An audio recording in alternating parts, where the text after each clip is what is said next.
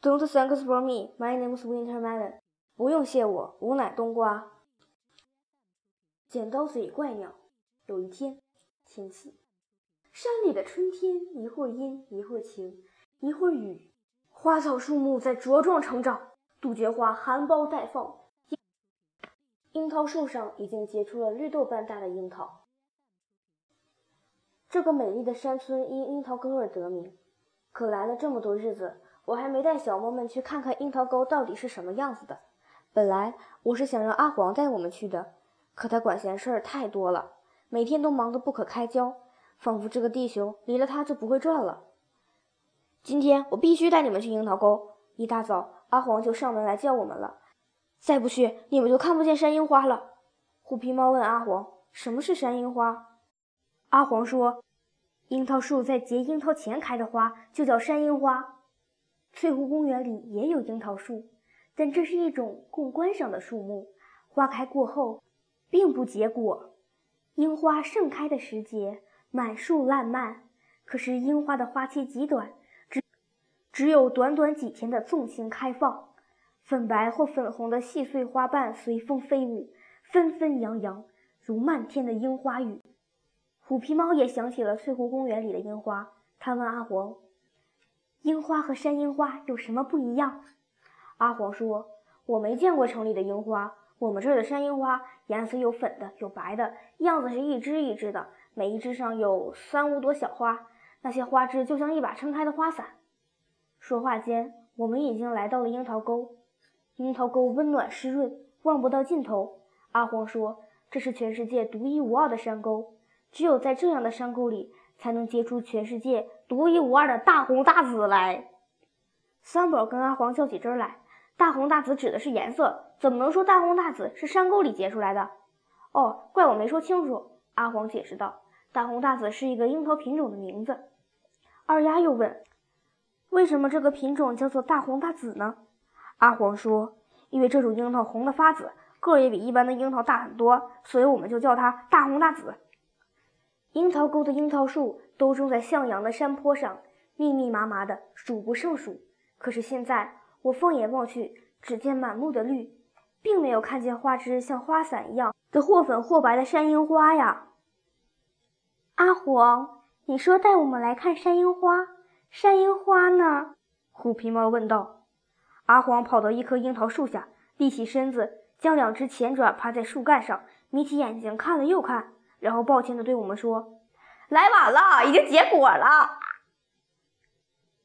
原来。樱桃树上那些绿豆般大的果实，都藏在椭圆形的、有锯齿边的叶子之间。胖头、二丫和三宝都爬上了树，用爪子拨开叶子，去看那些藏在叶子之间的果实。啊，结了这么多啊！可是这些果子不红、不紫，也不大呀。这些是刚结出来的樱桃，要等到夏天，它们才会变得大红大紫。突然间，阿黄的眼睛里充满了恐惧。啊！剪刀贼，不好！阿黄大叫起来。胖头、二丫和三宝也在树上大大喊大叫：“走开，强盗，快走开！”原来空中突然飞来了一群怪鸟，它们那又大又硬的嘴如张开的剪刀，它们的嘴竟然比身子还长。怪鸟们扑向樱桃树，疯狂地啄食刚结出来的小樱桃。阿黄不会爬树。他只能在树下一边跑一边叫，想吓跑那些剪刀嘴怪鸟。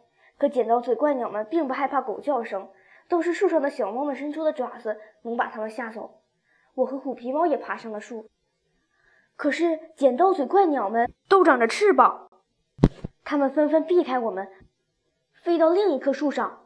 等我们爬上那棵树时，它们又飞走了。我们一家子爬上爬下，阿黄又跑又叫，都累得半死。但对这群刁钻的怪鸟来说，我们似乎并没有什么威慑力。它们快活极了，好像在逗我们玩似的。正当我们拿这些可恶的怪鸟无可奈何的时候，山谷中突然由远及近的传来一阵轰隆隆的声音。一对有翅膀的不明飞行物正朝我们这边飞来。分散在不同樱桃树上的剪刀嘴怪鸟迅速地聚拢在一起，仓皇逃窜。是什么声音让剪刀嘴怪鸟们感到如此害怕？这是战斗机的轰鸣声，阿黄说。在这附近有一个空军基地，偶尔会有战斗机在天上训练。偶偶尔，为什么不是天天呢？三宝说：“如果每天都有战斗机在天上训练，那么剪刀嘴怪鸟就不敢来了呀。”阿黄十分焦虑。剪刀嘴怪鸟最喜欢啄食树上刚长出来的果实，照这样下去，樱桃沟里的樱桃根本等不到夏天成熟的时候，就就会被这群强盗全部糟蹋掉。这么说，我们就看不到樱桃沟里独一无二的大红大紫了。二丫好失落，胖头却为他吃不到大红大紫的樱桃而伤心。只有三宝不相信我们就没有办法赶走这些怪鸟。有什么办法呢？阿黄愁眉苦脸地说。我们总不能去空军基地求飞行员们每天都把战斗机开上天，帮我们赶走那些怪鸟吧？三宝说：“我仔细琢磨过了，那些剪刀嘴怪鸟怕的就是战斗机的声音，他们连战斗机的影都还没见到就被吓跑了。那又怎么样呢？”阿黄依旧愁眉苦脸的。我和虎皮猫也不明白三宝说的这句话究竟是什么意思。这孩子的思维从来都不是循规蹈矩的。三宝并不回答阿黄的问话。他一溜烟的跑回家里去了。Finish。